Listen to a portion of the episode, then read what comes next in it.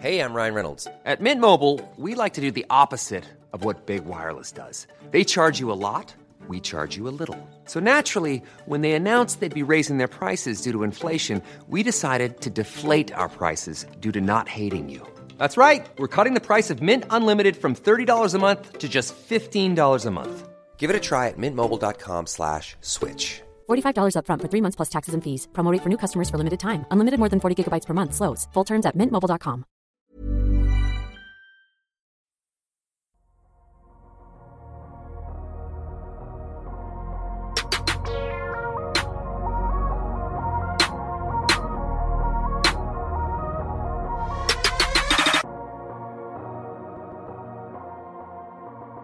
Salut à tous, très heureux de vous retrouver en ces temps de playoff pour l'épisode numéro 220 du podcast Dunk Hebdo, le premier épisode depuis le début de la post-season.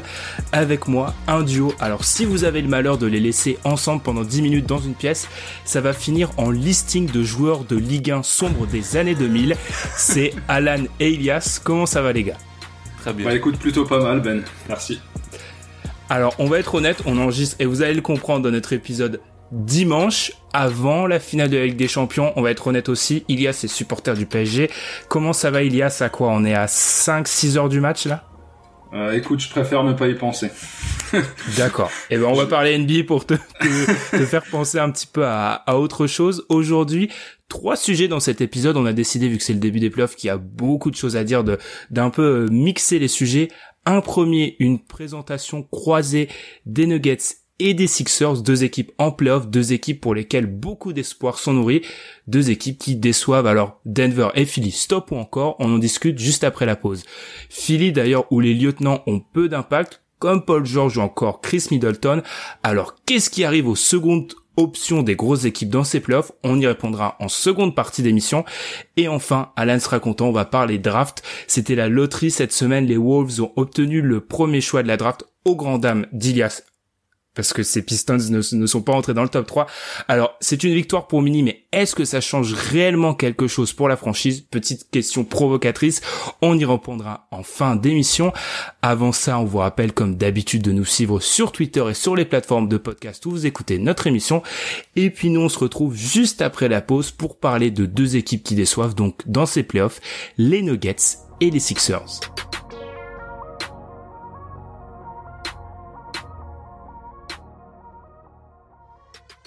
Nuggets, Sixers, sans doute les deux plus grandes déceptions de ce premier tour des playoffs, plus que les défaites, parce qu'on est d'accord, les gars, ça arrive de se faire dominer en playoffs. On peut par exemple parler des Nets à l'heure actuelle qui sont en difficulté contre les Raptors. C'est plus par l'attitude que ces deux équipes se sont distinguées. Des deux côtés, il y a, s'il y a des absents, Ben Simmons pour Philly, Gary Harris et Will Barton pour Denver, mais ça excuse pas vraiment l'attitude. On est face à deux équipes qui ont littéralement abandonné au cours des derniers matchs.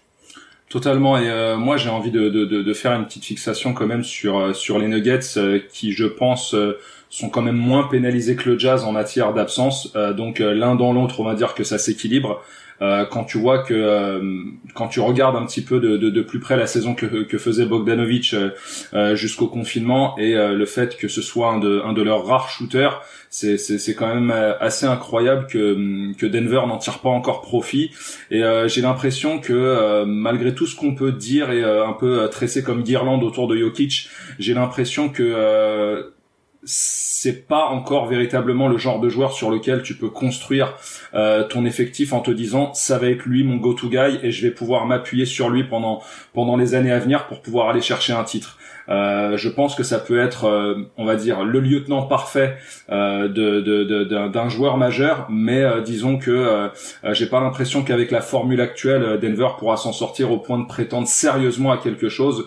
Il leur manque ce James Harden, quand bien même celui-ci n'aurait pas encore été champion. Il leur manque le Giannis, le LeBron. Enfin, il leur manque ce petit surplus de talent et de domination pour voir les, Nuggets passer au step supérieur. Et eh ben on va on va continuer sur Denver. Il y a sans parler Jokic qui est, on va être sur les matchs 2 et 3 dominés par Rudy Gobert. Alan, qu'est-ce que t'en penses aussi? Est-ce que ça sonne un peu le peut-être le glas? Alors c'est c'est beaucoup dire de la construction actuelle de ces Nuggets. Ouais ouais, franchement, bah on, se l'est dit, mais sans Jamal Murray qui se transforme en Steph Curry dans la fin du match 1, il y a 3-0. Hein.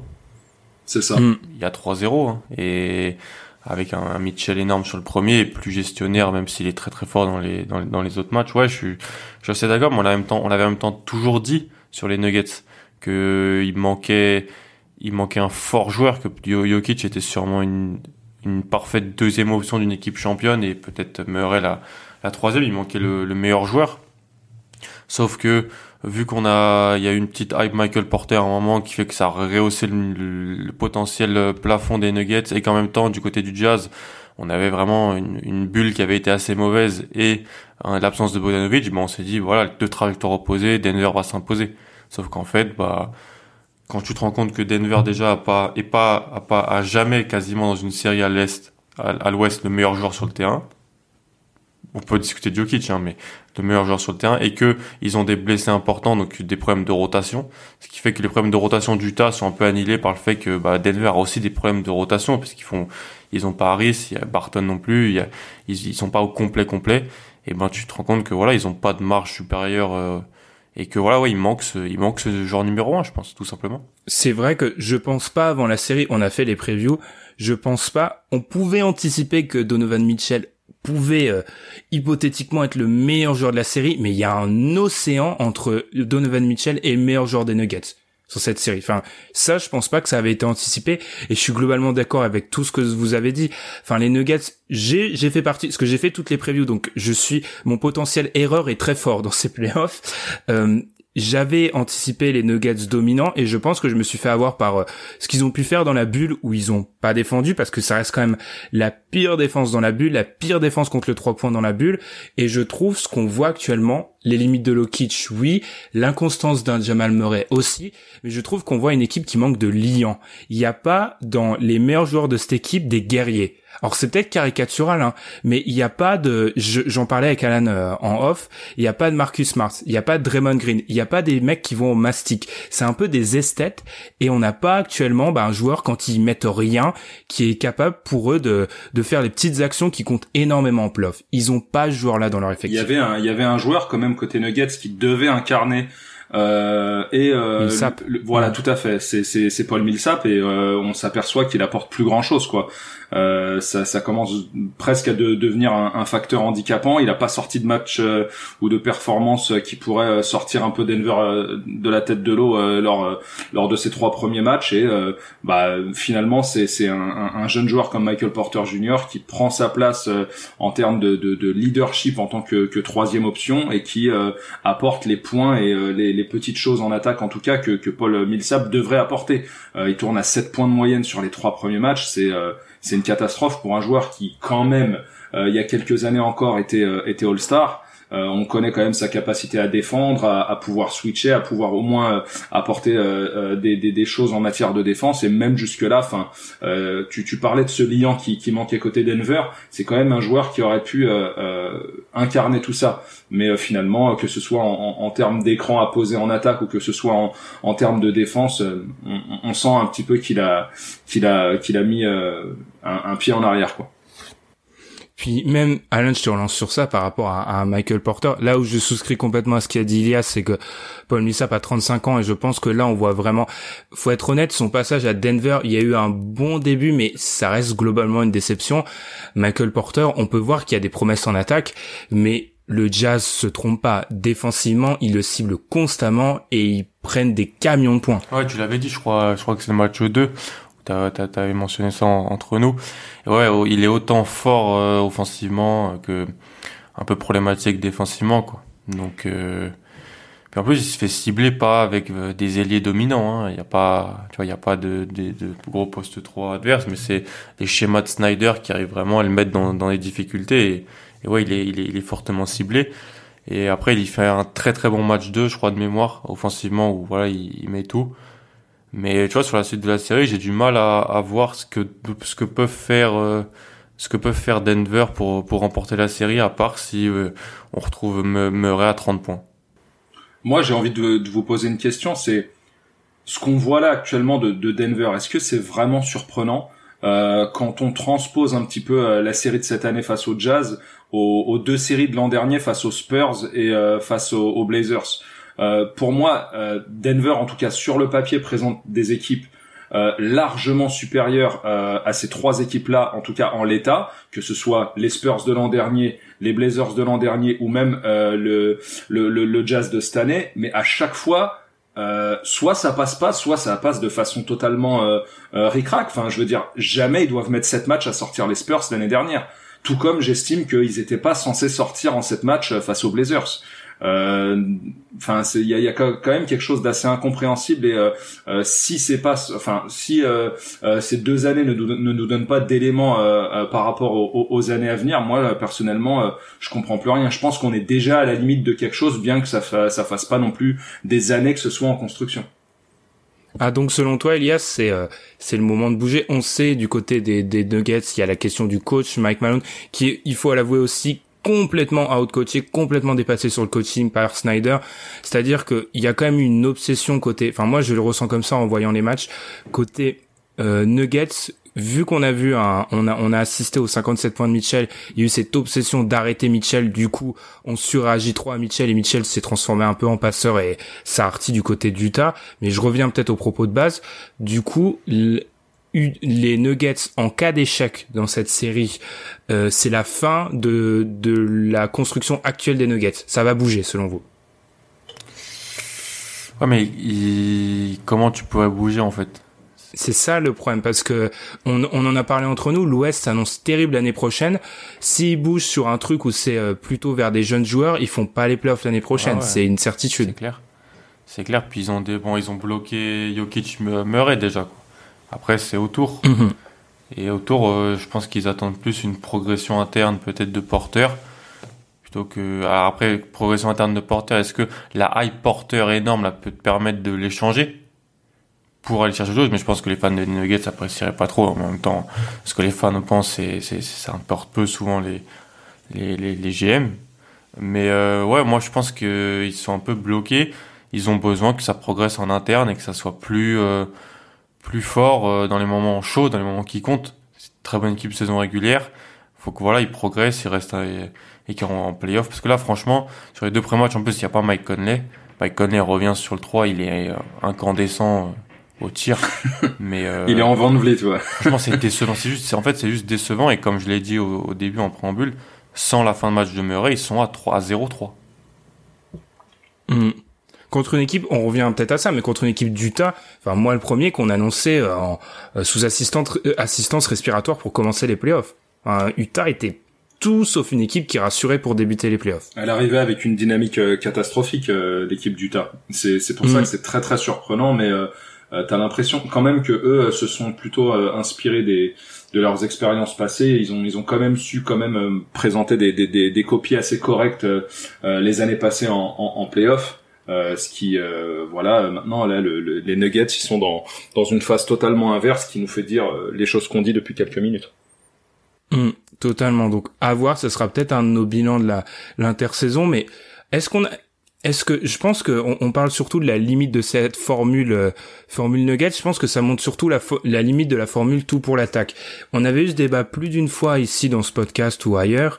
Est-ce que Denver, même si ils sont excellentissimes en attaque et qui sont mauvais en défense, où doit se situer le niveau de la défense pour qu'ils réussissent? Là, ils défendent pas et c'est bien la preuve que malgré toutes les critiques que peuvent recevoir parfois, que peut recevoir la NBA, faut défendre un minimum parce que ce que propose Denver, c'est pas suffisant pour passer en playoff contre une équipe d'Utah. On rappelle qui est même pas une, c'est pas une attaque élite Utah et ils les font passer pour euh, un, rouleau compresseur. C'est ça qui est extrêmement inquiétant. Imagine si jamais ils passent et qu'ils doivent jouer les Clippers ah mais ils se font rouler dessus. On va peut-être finir là-dessus les gars. Est-ce que alors on a dit encore une fois vous allez écouter ce podcast, le match 4 sera joué.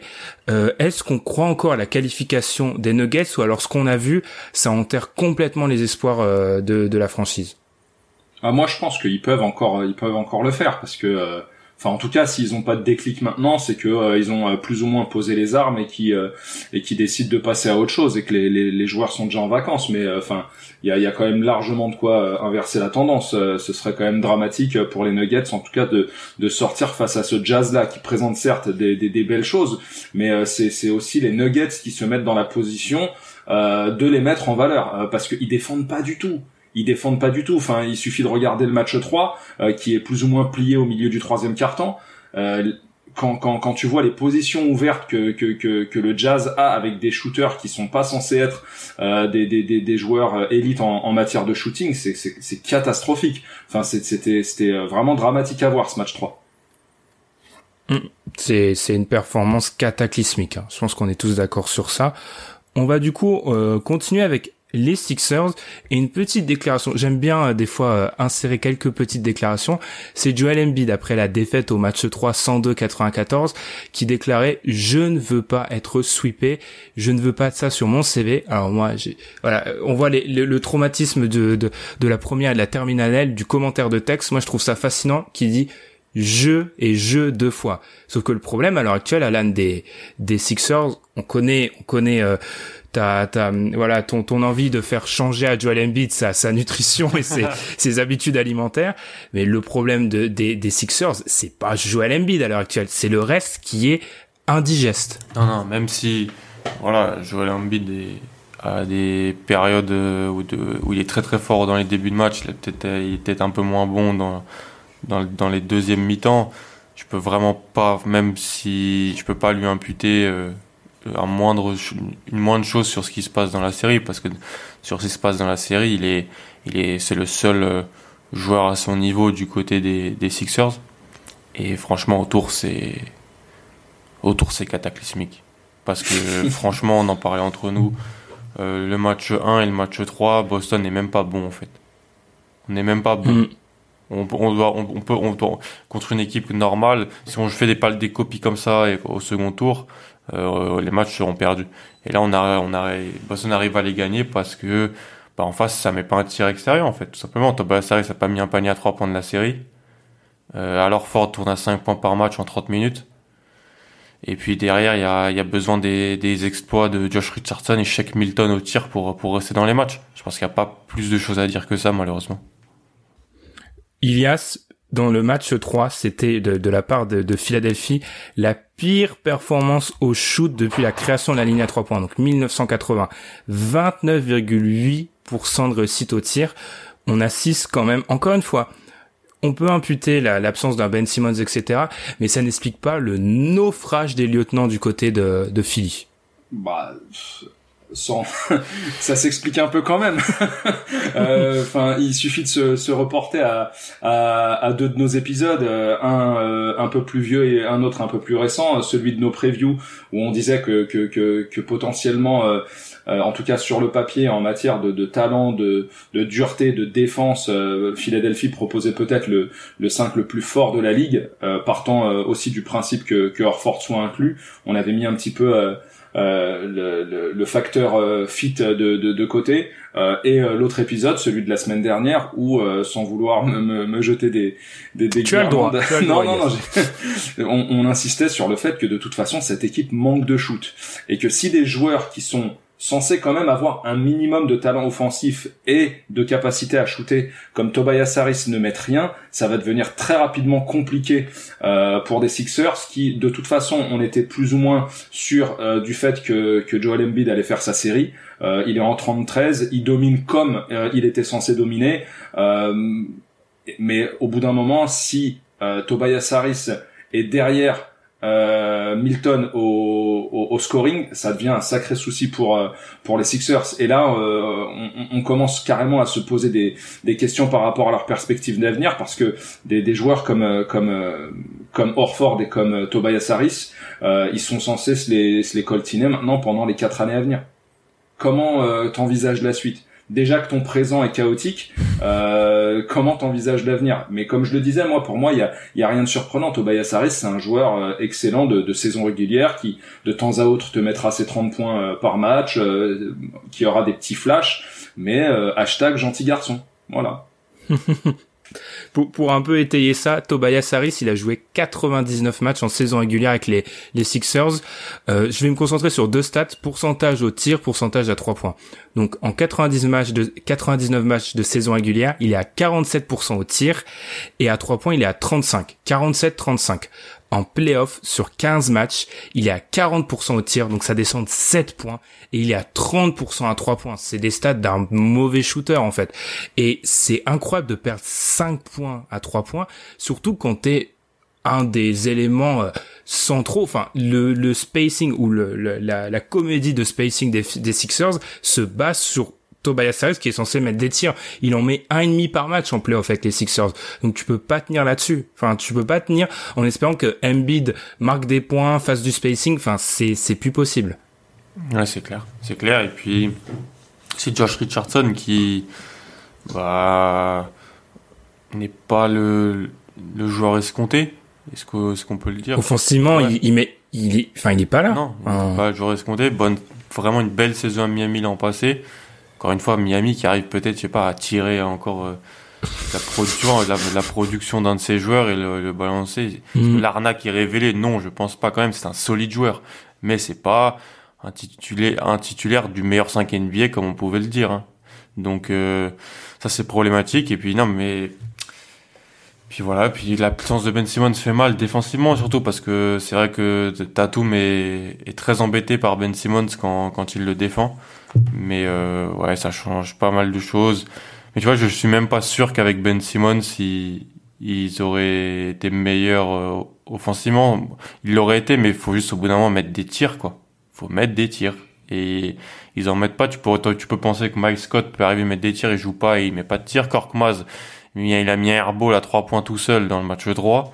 Euh, c'est c'est compliqué. Puis Brett Brown prend un peu le, feu des critiques aussi. Mais bon, si personne met les tirs ouverts, qu'est-ce que tu veux faire?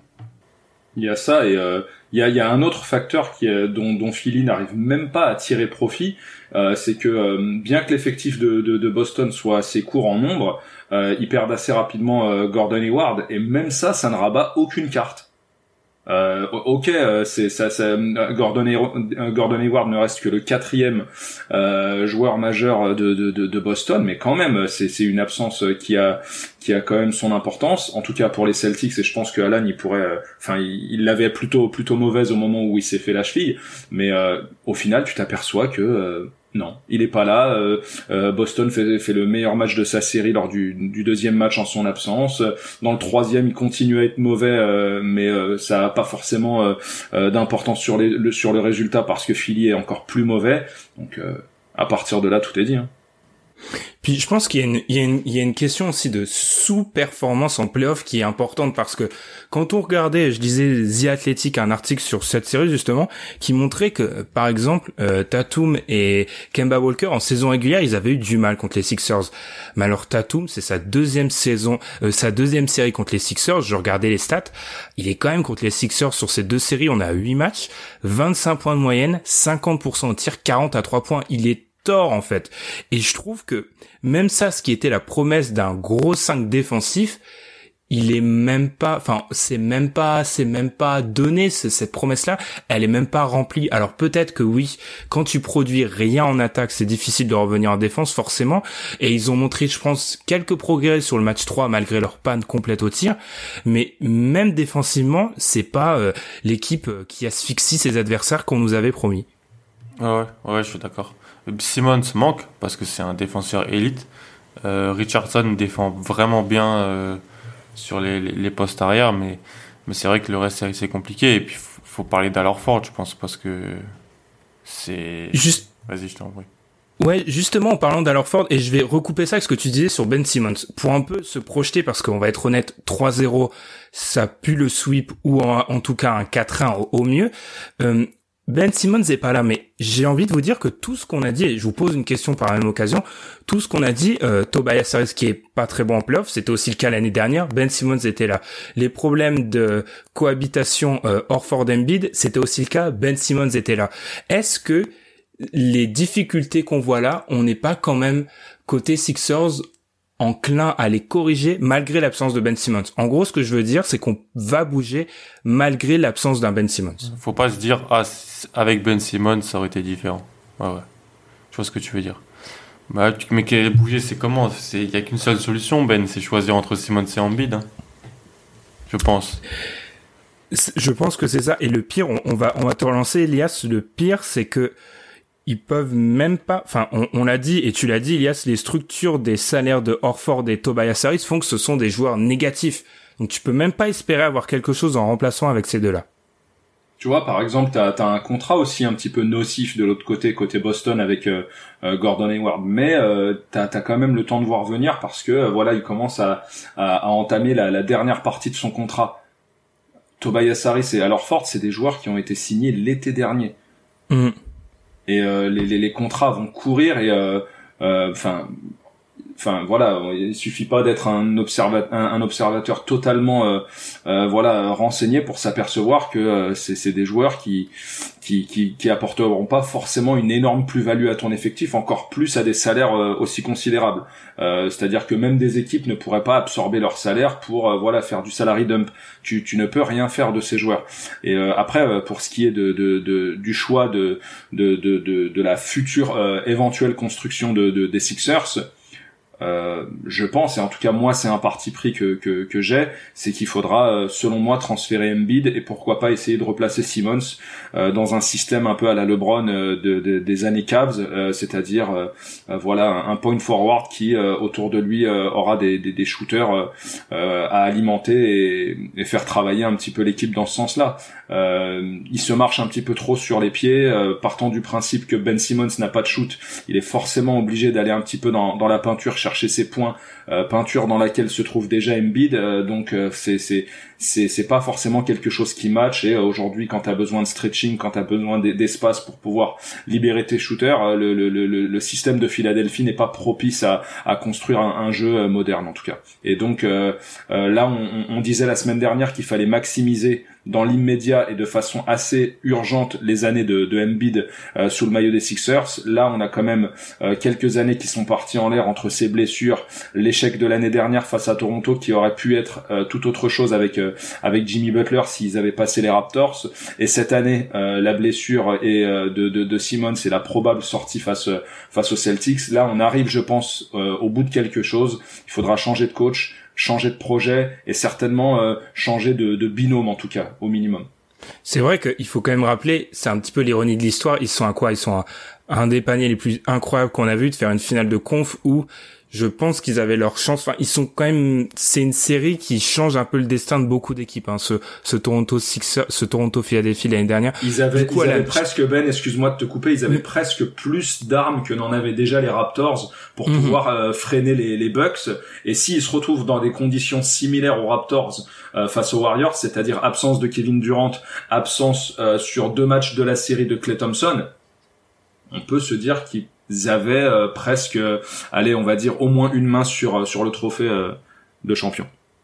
Totalement. Et Alan, du coup, pour te lancer sur sur le sujet Sixers, euh, Ilias là, a déjà donné son avis. Est-ce que c'est l'heure du choix tant redouté maintenant?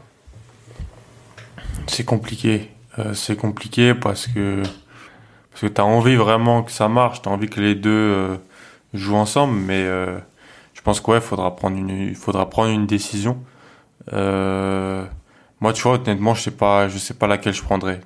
Même si je préfère le joueur qui est, qui est Ben Simmons à Joel Embiid, Joel Embiid reste un très très fort joueur. Peut-être voilà, ça, ses problèmes de blessure. C'est vrai qu'il a jamais joué plus de 60 matchs euh, dans une saison, qu'il est, qu'il à un poste où peut-être qu'il ne pourra pas durer aussi longtemps que, que Ben Simmons, à voir. Mais c'est vrai que ils sont pas dans une situation où j'aimerais être parce que parce qu'en plus, voilà, il y a deux contrats max ou quasiment max, donc d'Orford et de et de Daris qui vont entrer dans leur deuxième année l'année prochaine et qui sont encore en contrat jusqu'à 2022-2023 quoi.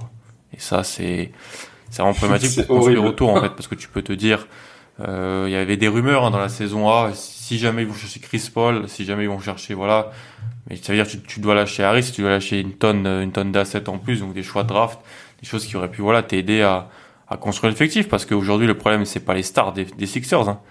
c'est les joueurs à côté aussi qui ne mettent rien dedans. Euh, et donc c'est c'est c'est un problème global en fait. Il y a le coach, il y a aussi le GM, Elton Brand. Je sais pas comment il s'est retrouvé avec le poste, mais euh, je pense qu'il faudrait le, le, le interdire l'accès à la ville avec ce qu'il a fait parce que c'est quasi criminel. Mais euh, enfin il a tué sa Minky quoi. Genre il a tué ah non, comment il, comment il s'appelait le... Si, c'est ça, c'est Inky. Oui, oui, oui. Après, moi, juste, par, juste par rapport à ça, je trouve ça... C'est quelque chose qui on voit en, en, répétition sur Twitter. Je trouve que l'erreur d'Elton Brand, il fait deux erreurs. Bon, c'est deux grosses erreurs quand même. Il va trop vite. C'est qu'il va beaucoup trop vite. Je disais encore ça et c'est vrai. pourquoi quand t'as deux joueurs si jeunes, les Sixers dès le début ils blindent, ils amènent Butler pour en gros gagner un titre dans les trois ans? Butler ça me va, mais c'est Harris. Pourquoi t'amènes Harris? Et je pense qu'il fait une, il fait aussi une erreur, c'est que, enfin, c'est pas, je vais pas appeler ça une erreur, c'est que selon moi, on sous-estime beaucoup à quel point c'est difficile de transformer l'essai. C'est bien, hein, euh, il arrive, euh, il arrive, Inky te donne tous ses choix de draft, tous ses assets, etc. Mais il faut réussir à les transformer en joueur. Et ça, c'est extrêmement difficile. C'est pour ça, moi, quand je vois certaines franchises qui disent, ah, on a 14 000 choix de draft sur les 10 prochaines années, c'est bien, mais il faut en faire quelque chose. Enfin, c'est ça, il faut, faut transformer l'essai. Ça, c'est compliqué. Après, je suis d'accord, je pense qu'il a fait pas mal d'erreurs et qu'il va payer les pots cassés, Brett Brown aussi. Mais de base, je trouve qu'on sous-estime à quel point c'est dur, même quand t'as des assets incroyables, de transformer ça en résultat. Hmm. Ah L'ajout de Tobias Harris est, inutile. Enfin, au, moment où ça se fait, euh, on sait en plus que celui-ci était à la recherche d'un contrat max. Euh, au final, il l'a eu euh, pour euh, finalement pas rendre grand chose en retour. Mais euh, quand tu, enfin, tu t'aperçois qu'ils avaient, ils avaient, lancé, ils, avaient lâché quoi? Je, je crois Landry Chamette. Un André Chamette par exemple dans le projet des Sixers quand tu sais qu'ils avaient pas 1000 shooters ils avaient certes à l'époque JJ Redick mais euh, ça t'aurait permis pourquoi pas peut-être de, de re-signer Redick de garder Chamette sous contrat rookie. Euh, il y avait quand même de, des perspectives plus intéressantes euh, à faire à ce moment-là. C'est en ça que je rejoins Alan et voilà, faut faut attraper Elton Brandt et lui mettre une balayette quoi. tu vois, moi le deal de Butler, je le refais tous les jours. Hein. Le deal ah, de Butler, je le refais tous les jours. Tu lâches quoi Covington, Saric et puis avoir un pic ça, ça se tente et franchement c'est en playoff que quand t'avais Jimmy Butler et ça se voit avec Miami que c'était pas la même équipe Harris c'est tu vois on en parlait même l'année dernière Ben je me a dit mais tu vois ça fait vraiment là c'est c'est on était on, on était hypé on s'était dit ah ouais là ils y vont ils jouent tout c'est all in mais c'est vrai que est-ce que c'était nécessaire je sais pas. Parce qu'après bah, ils, se donnent l'obligation limite de le re-signer quoi. C'est souvent ça. C'est ça quand tu transfères quand tu trades pour un mec euh, euh, et qui a son contrat renégocié euh, dans, il y a si peu de temps entre les deux souvent tu te donnes l'obligation de le signer après pour voler un peu à la défense du pauvre Tobias faut aussi dire que au moment où il est ramené et je lisais ça encore sur The Athletic j'ai saigné The Athletic ce, cette semaine ah, il, il est quand même ramené pour être quatrième option. Hmm.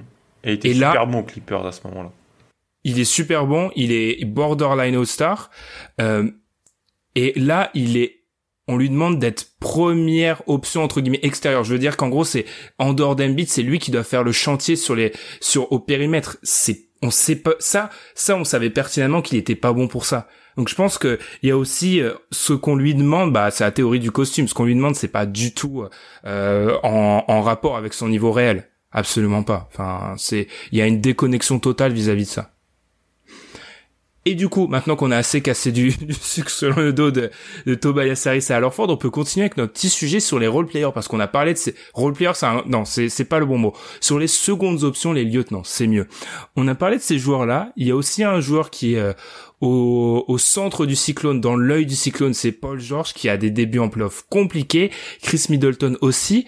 Messieurs, il se passe quoi avec les lieutenants en ce moment? On a l'impression que, alors, à l'exception des Lakers, mais euh, enfin ça serait euh, parjuré que de dire que euh, Davis est le lieutenant de LeBron, c'est un peu plus compliqué que ça. On a l'impression que beaucoup chez les chez les candidats au titre, les lieutenants ne sont pas du tout dedans. Ouais, je peux dire si tu veux commencer sur sur Paul George.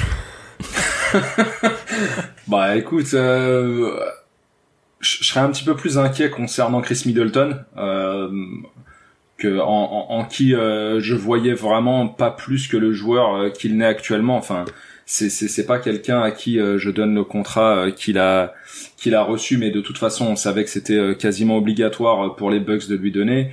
il est All-Star à l'est.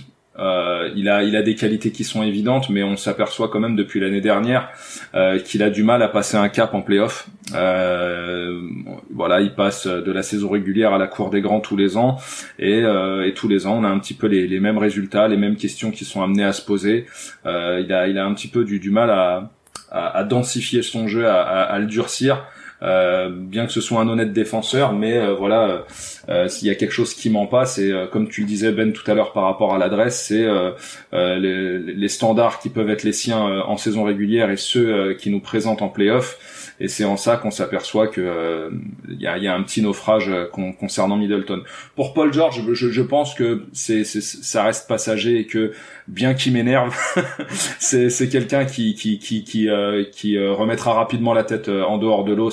C'est un joueur moi que je trouve exceptionnel, extrêmement beau à voir regarder, qui qui est fort des deux côtés du terrain. Pour le concernant, je pense que c'est qu'une panne d'adresse et qui reste passagère. on est encore qu'à l'an 1 du projet Clippers avec Kawhi.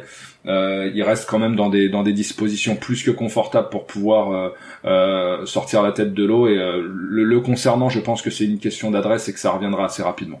Alors, Alan, je te coupe parce que là, j'ai un instant théorie. Ah, je connais mes théories. J'ai un instant théorie vis-à-vis de Paul George parce que Ilias s'est tombé dans le piège. Il a dit c'est un joueur beau à avoir joué. Alors moi, pour moi, Paul George, c'est le théorème de l'anti-Giannis. C'est-à-dire que il est tellement entre guillemets beau à avoir joué qu'on lui je trouve qu'on lui laisse passer beaucoup de choses. J'ai tweeté ça avec le compte du site. Paul George en est à 14 matchs maintenant depuis qu'il a quitté les Pacers.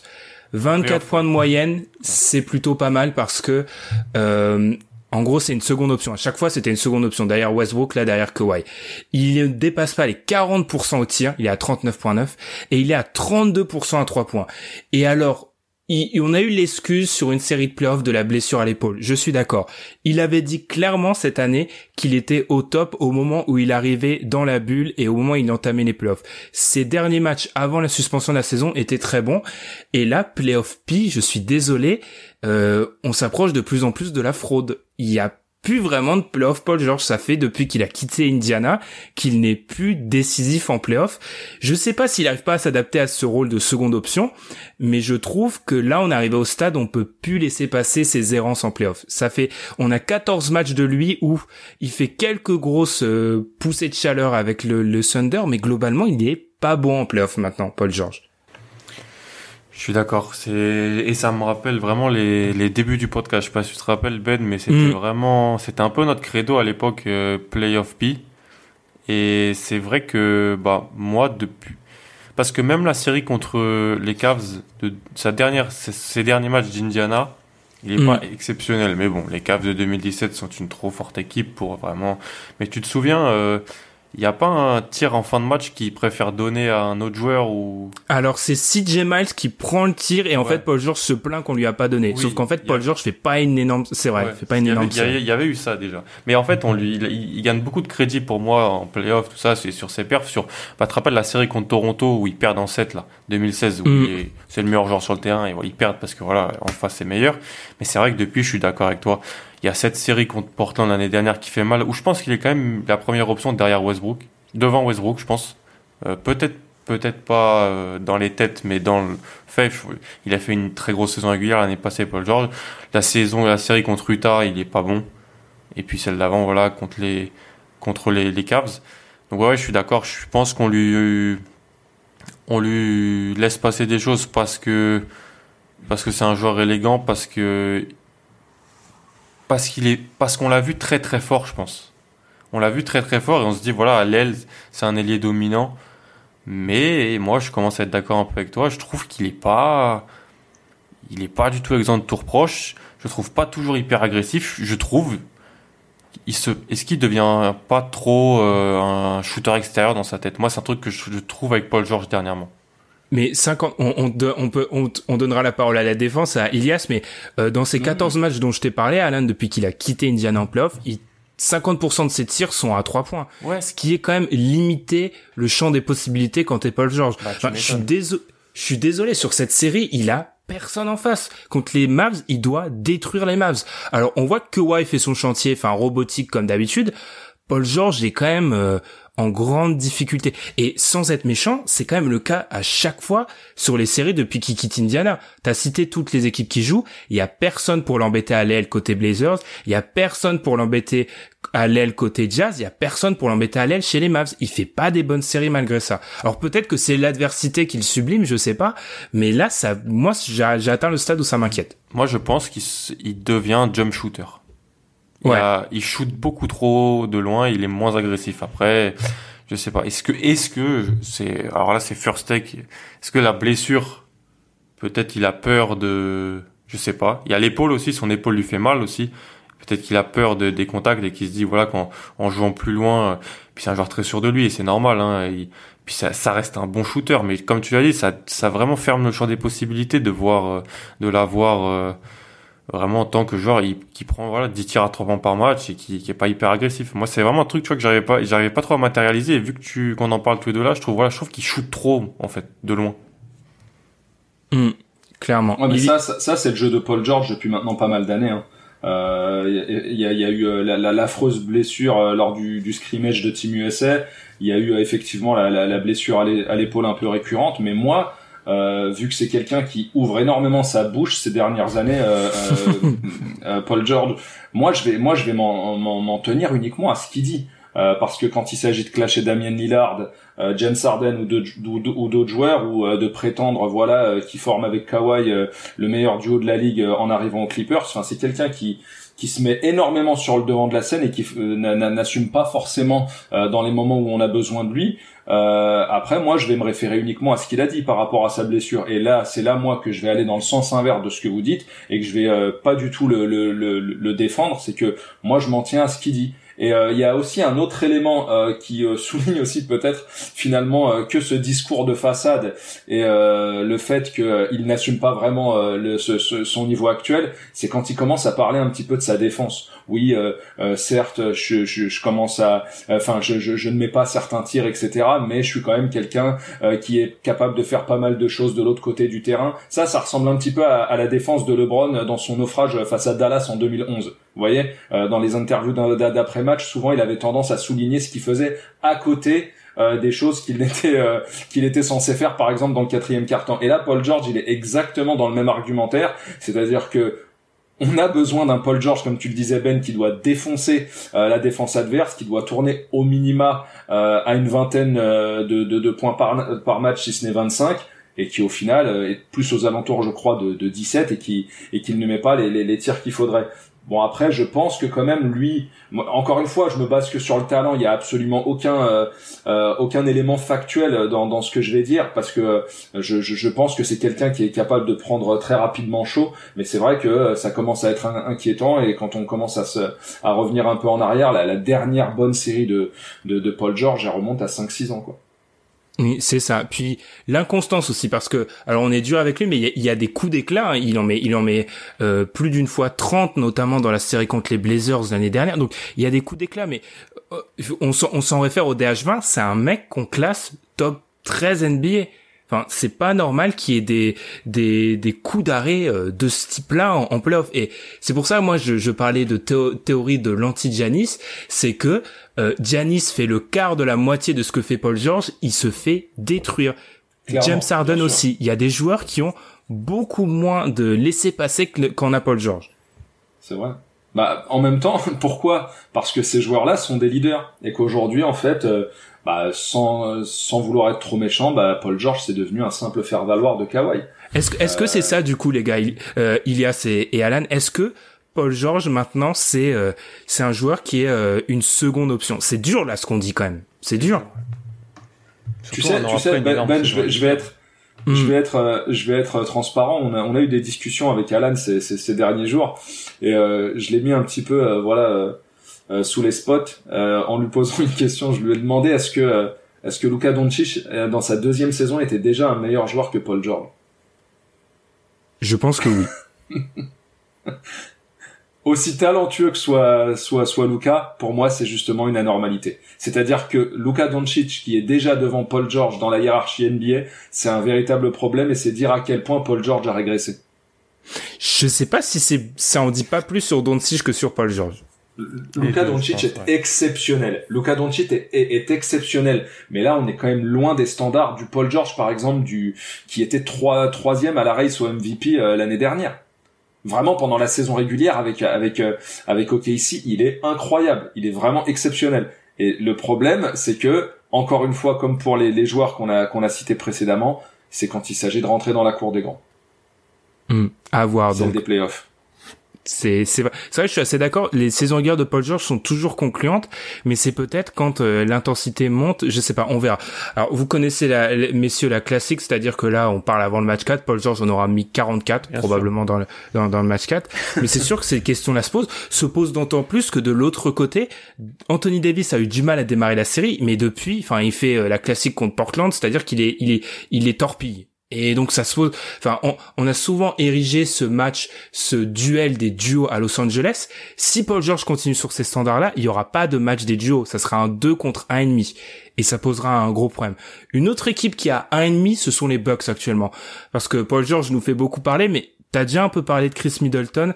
Il y a, Alan, je vais te relancer sur lui, même si on en a aussi déjà parlé, tu nous as déjà donné ton sentiment sur ce joueur. Est-ce que là, euh, ça enterre pas complètement, euh, et encore une fois, hein, peut-être conclusion hâtive, mais euh, le Chris Middleton, deuxième option du, d'une équipe championne, là? C'est compliqué. C'est compliqué parce que, comme Paul George, je trouve qu'il est, il est beaucoup trop dépendant de son adresse extérieure, en fait. C'est des joueurs, mm. des, des joueurs, des deuxièmes options All-Star qui sont trop dépendants de leur adresse extérieure. Alors je sais pas ce qu'on attendrait, il faudrait peut-être définir ce qu'on attend d'une deuxième option. Est-ce qu'on attend une deuxième option aussi qui soit voilà capable de, faire plus d'autres choses que, mettre euh, beaucoup de tirs extérieurs et, d'autres choses? Mais je trouve que voilà, Middleton, quand Middleton met dedans, il est, il est vraiment bon et quand il met pas dedans, bah il est, il est, il est pas deuxième option quoi, parce que même son impact défensif est un peu moindre, je trouve. Donc euh, ouais, je suis pour moi, Milton, ça dépend de son adresse. Je me rappelle d'une série contre Boston euh, où on les bat au premier tour, il est incandescent à trois points et là tu te dis ah ouais, vraiment belle deuxième option.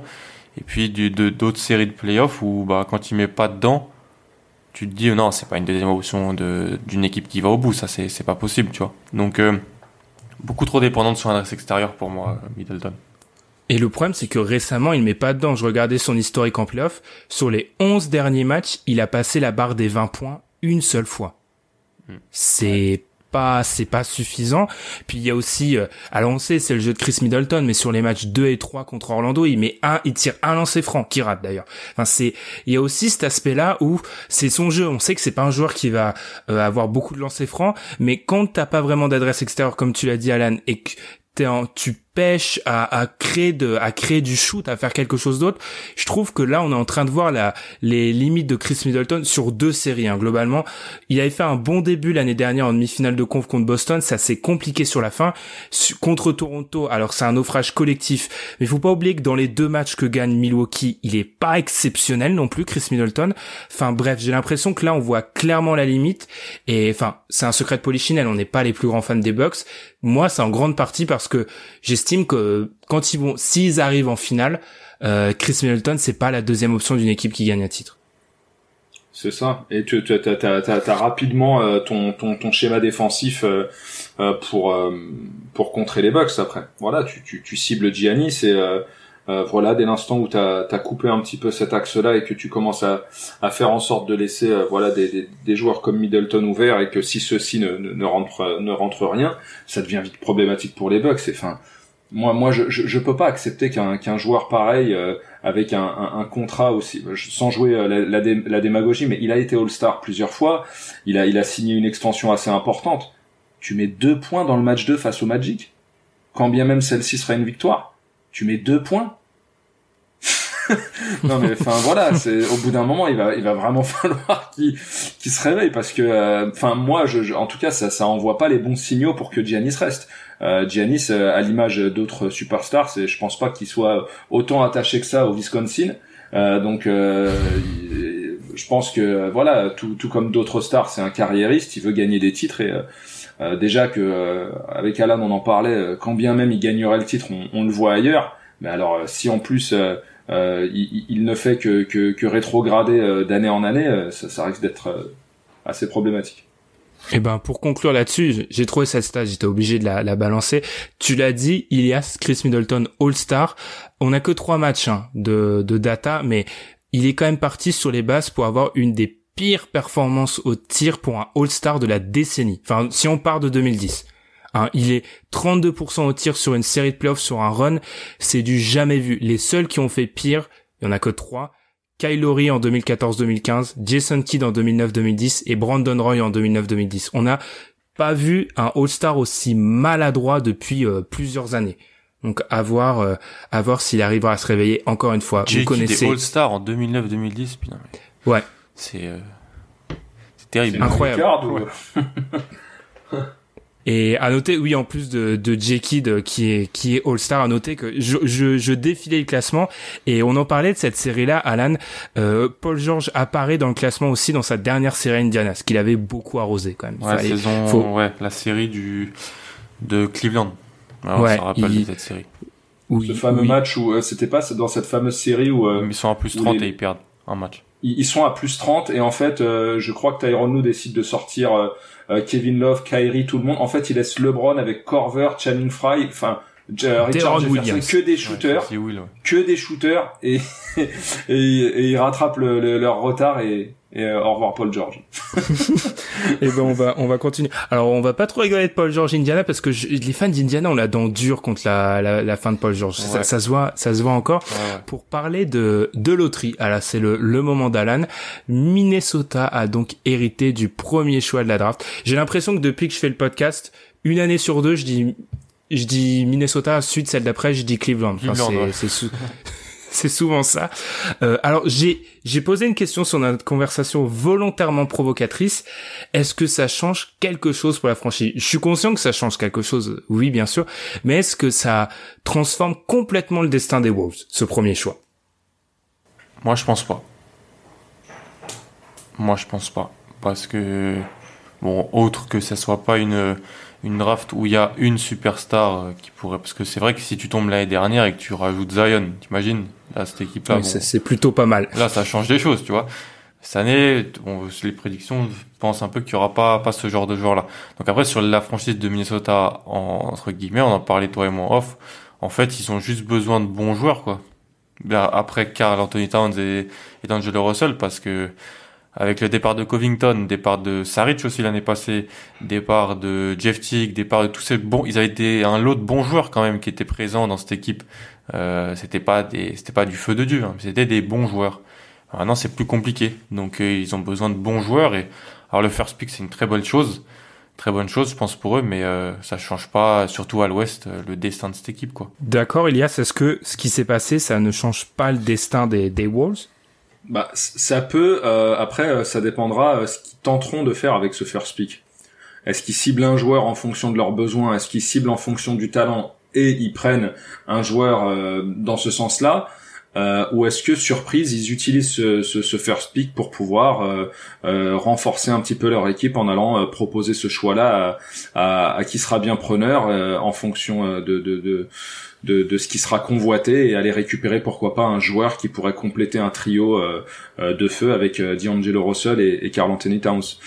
donc c'est en ça que la, la, on va dire les options restent ouvertes, mais c'est vrai que dans l'immédiat et en fonction de ce que j'ai pu lire par rapport aux, aux, différentes choses que j'ai pu regarder, on n'est pas face à des joueurs générationnels et qui pourraient totalement bouleverser ta franchise sur sur la prochaine décennie. Donc euh, on va dire que si c'est pour drafter un jeune, euh, forcément euh, ça ça chamboulera pas l'avenir des Wolves au point de se dire qu'ils seront forcément en playoff l'année prochaine. Ce qui est ce qui est toujours pas garanti. Je suis d'accord je suis d'accord avec vous et puis faut aussi ajouter que alors moi j'en ai fait un peu mon symbole cette équipe de Minnesota de euh, le temps long de la draft et le problème c'est que enfin Carl Anthony Towns reste un jeune joueur hein, mais le problème c'est que si tu draftes encore un jeune joueur qu'on va attendre deux trois ans avant qu'il se développe bah tu commences à aller sur beaucoup d'années euh, de l'expérience Carl Anthony Towns sans trop de résultats. Donc à voir à quel moment euh, la patience va s'arrêter du côté du pivot. Enfin bref, il y a un moment où pour moi il faut qu'il draft le meilleur joueur disponible parce que peut-être que Towns peut demander à partir prochainement, tu vois. C'est ça. Euh, prenez le meilleur parce que ce que vous pensez être le meilleur parce que ça se trouve il sera même pas là, il atteindra pas son meilleur niveau quand Town sera présent donc euh... mm. ouais et, et c'est en ça Alan aussi que je disais ou tenter de d'échanger ce first pick. Voilà. Après, est-ce que, enfin, c'est Alan le, le, spécialiste draft, l'ayatollah draft ici, mais est-ce que euh, est-ce qu'on trouvera preneur? C'est une année tellement bizarre de base. Alors, euh, ma connaissance draft cette année se limite à quatre noms, donc euh, je vais pas, je vais pas, je vais pas disserter là-dessus. Mais euh, c'est une année extrêmement bizarre. Il y a les questions de salary cap qui vont se poser. On sait que le, cap va pro, potentiellement se rétrécir. Enfin bref, il y a les questions là. L'incertitude sur le niveau des joueurs, l'incertitude sur le processus, l'incertitude sur les finances. Est-ce que c'est vraiment une année où une équipe va aller monter euh, pour un premier choix? Parce que J'imagine dans votre idée que si tu montes pour le premier choix, c'est que les, les Timberwolves récupèrent quelque chose qui s'apparente à un All-Star. Je suis même pas sûr que tu peux vendre le premier. Après, on sait, on sait toujours, hein, le, les choix de draft avant draft, ils ont toujours une bonne valeur. Mais avec les joueurs qui a présent, je suis même pas sûr que tu peux appeler Washington et dire voilà, first pick contre Bradley Bill. Hein. Parce que. Complètement. Alors oui, tu peux toujours parce que on se. Et on le voit tous les ans. Il y a, tous les ans, il y a des équipes qui, qui montent à la draft et se vendent toute franchise va tomber amoureuse de joueurs. C'est là, ça va se passer encore. Atlanta qui tombe amoureux l'année passée d'Hunter, Minnesota l'année dernière qui tombe amoureux de Culver, qui monte de 5 spots, qui lâche Saric, qui lâche, euh, qui encore ingère un mauvais contrat et tout ça pour récupérer Culver. Donc euh, je sais pas, moi je pense que comme je l'ai dit, il faut qu'il draft ce qui être pour le meilleur joueur parce que un bon, un, bon joueur, ça fait toujours du bien dans, dans leur effectif, qui est pas du tout profond. Et surtout, ça pourrait être le joueur qui pourra prendre leur laisse si bah, dans deux ans, Carl Anthony se dit bah voilà, moi, je demande mon trade. Parce que... ça, et euh, Alan, Alan a raison. En plus, euh, enfin, tu peux pas vendre ce first pick euh, comme les années précédentes, par exemple, encore moins comme euh, comme la draft de l'année dernière. À, à, l'heure actuelle, et si je dis pas de bêtises, tu me le confirmeras, Alan, il n'y a pas encore de first pick identifié si t'es face à un joueur générationnel, un, un, un, un gros lot, un big ticket aussi euh, aussi euh, euh, identifié et certifié qu'un qu'un Zion, là je pense que clairement Washington discute même pas et t'envoie Bradley Bill. Mais là cette année c'est pas le cas, on sait pas qui va être numéro un entre Lamelo, Anthony Edwards, Wiseman ou d'autres. Donc c'est assez compliqué. Et à, à noter, euh, j'ai apprécié, je sais pas si c'était volontaire, mais le jeu de mots Big Ticket, on parle de Minnesota, Ilias bien joué. Je, je, je l'ai, je l'ai noté celui-ci. Ah euh, alors par rapport au reste de la draft, on a pas un peu parlé de Minnesota. Je vous avais envoyé un message par rapport à, ça sur notre conversation. On parle tout le temps de Minnesota dans ce, dans ce podcast, c'est-à-dire que euh, tous les six mois on fait un épisode de Minnesota, donc les fans des Wolves sont assez servis. On va peut-être parler des fans des autres franchises. Alors là, c'était pas préparé, euh, freestyle. Est-ce que euh, vous avez une observation, quelque chose à dire sur cette draft? Ilias, on va peut-être partir vers toi. On parle peu des Pistons de Détroit. Euh, quel bilan on fait de ces Pistons qui ont donc hérité du, septième choix? Alors écoute, euh, je suis dégoûté, mais mais quand même, je, je, je mets un petit peu de, de, de, bémol à tout ça en me disant que euh, je suis pas non plus face à la cuvée de draft euh, euh, la plus incroyable qui soit, et que peut-être que les joueurs dont pourraient avoir besoin les Pistons pourraient être susceptibles de tomber à la position qui est la nôtre, c'est-à-dire en 7. Euh, après, nous, il va falloir clairement euh, se, se, se, payer euh, du talent à ce dans cette draft là. C'est on est vraiment une équipe, on est une des équipes en en NBA qui, qui souffront le, le, le, plus de ça, c'est-à-dire on, on, manque vraiment de, de, de talent. essayer de voir aussi pourquoi pas ce qu'on pourrait faire d'un de, de, joueur comme Blake Griffin. On a besoin d'être médiocre, je pense, dans les années à venir, sans forcément tanker, mais juste essayer de quand même de repartir d'assez bas pour construire quelque chose de, de, de, cohérent et, et, laisser la place à notre nouveau GM de, de construire quelque chose de sympa. Et euh, je pense pas que euh, que même s'il est exemplaire, hein, euh, je pense pas que, que Blake Griffin euh, soit totalement chaud de participer à un, à un projet de reconstruction. Il, il commence à, à, quand même atteindre le, le, le, zénith de sa carrière. Il serait peut-être temps qu'il aille jouer quelque chose dans, dans une équipe euh, qui lui qui lui conviendra et qui, euh, qui acceptera de d'absorber son contrat et de, de, de construire quelque chose euh, là-bas. Donc moi dans l'immédiat, je suis pas non plus totalement catastrophé. J'aimerais bien, pourquoi pas, qu'on aille chercher un, joueur comme Kylian Hayes. je pense que ça pourrait, ça pourrait bien matcher avec ses ambitions à lui, qui sont assez simples. Il a envie de jouer. ah bah là, il joue. Et, et voilà, donc euh, nous, on a, on a clairement de quoi lui proposer euh, de jouer beaucoup de minutes et, euh, et de se développer. Alan, par rapport aux Pistons ou à n'importe quelle équipe hein, de de ce de cette loterie, quelque chose à dire, quelque chose qui t'a marqué au moment de cette loterie? Ouais, je suis assez content pour pour Chicago et Charlotte mhm. parce qu'en fait, ça fait quelques années qu'ils étaient entre 7 et 12 tous les ans à peu près quoi à la draft. Et puis là, ils ont un peu, ils ont de la chance et puis ils tombent en 3-4. C'est peut-être pas l'année où bon, c'était super d'être là, mais bon, bah, c'est quand même un, des, bons joueurs. C'est un petit message à Adrien. Il a pas son pick 7, il est heureux, il est content. Euh, et puis sinon, bah les Knicks. Mais en même temps, les Knicks, ils avaient pas vraiment, ils avaient gagné des matchs en fin de saison. Ils se retrouvent huitième. Bon bah, on va voir ce qu'ils ont fait. Il n'y a pas eu trop trop de surprises. Un peu comme l'année dernière, en fait. L'année dernière, pas tellement de surprises, juste euh, Pelican, Memphis qui montent très haut. Et là, pas trop de surprises. Charlotte et Bulls qui montent très haut, mais qui n'ont pas le, premier et le deuxième. C'est c'est cette nouvelle loterie de façon qui, qui change un peu un peu la donne. Hum, nouvelle loterie qui a été euh, vilipendée en off. On va pas partir là-dessus, mais c'est vrai que vilipendée. Ouais, très beau mot.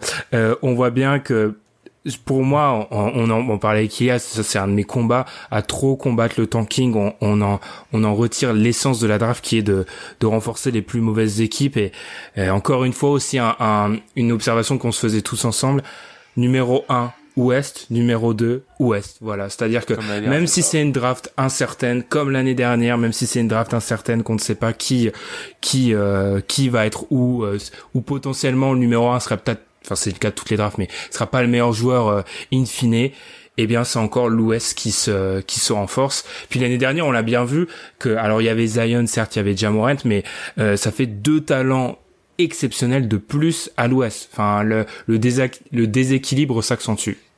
C'est ça. Hmm. Totalement. Eh bien, on va finir là-dessus. Alors, vous aurez plus de contenu draft, enfin, un petit peu plus, pour être honnête, parce que là, c'est les playoffs, c'est des choses sérieuses, hein, on va pas parler de gamins de 19 ans. Je rigole, hein, c'est... Il commence. non, je rigole, je rigole. Si vous voulez du contenu draft, vous suivez Alan, vous suivez euh, c'est un million de podcasts avec envergure et vous aurez tout ce que tout ce qu'il faut savoir sur la draft. Nous, on va se quitter là-dessus pour cet épisode 220. On a dit beaucoup de choses, on a, je pense, euh, troublé beaucoup de franchises, les les fans des Nuggets, les fans des Sixers, les fans de Paul George, les fans, de, Chris Middleton. Bon, il y en a pas beaucoup, je pense, de, de Chris Middleton. Il y a Tom, mais... Euh, il, reste un match, il reste un match à Tobias Harris pour peut-être euh, mettre un panier à trois points dans la série face aux Celtics. un match. Ce qui est quand potentiellement plus à voir. C'est compliqué quand même hein, une une une panne comme ça. Bon, on espère, on souhaite à aucune franchise de, de se faire sweeper, donc on espère aux Sixers d'en d'en raccrocher un. Surtout parce que j'avais annoncé qu'il y aurait aucun sweep. J'aimerais bien qu'il y en ait aucun, mais je pense qu'on se dirige quand même vers euh, un, deux, peut-être trois sweeps. Donc euh, la théorie a été complètement contredite. Trois, sweeps euh... Miami. Ah oui, Miami, oui, trois sweeps à l'est. Hein. Ouais, ouais. ouais, trois sweeps à l'est, ouais.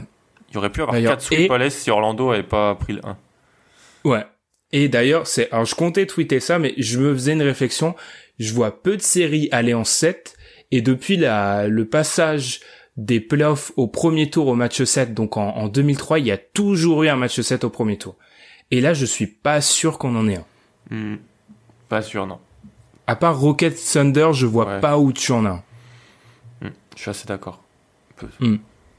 Ou alors on va avoir ah. un vieux Denver Utah 7 parce que voilà. Ouais, parce que Den Utah retombe dans ses travers et Denver, euh, Denver va euh, en qui? Ouais, ouais, oui, c'est vrai, Denver va, va tout rejouer en 7. Là-dessus, du coup, euh, on va se quitter. Comme d'habitude, on vous invite à nous suivre sur les plateformes de podcast où, nous, où vous nous écoutez, Spotify, Podcast Addict. Si c'est Apple Podcast, 5 étoiles, ça fait, et un petit commentaire aussi, ça fait toujours plaisir. Et puis, Twitter, bien évidemment, pour interagir avec nous. Nous, on va laisser Elias se, se lancer en, en, préparation intense pour cette finale. Et puis on se retrouve la semaine prochaine. Très bon playoff et bonne semaine. Salut. Ciao. Salut.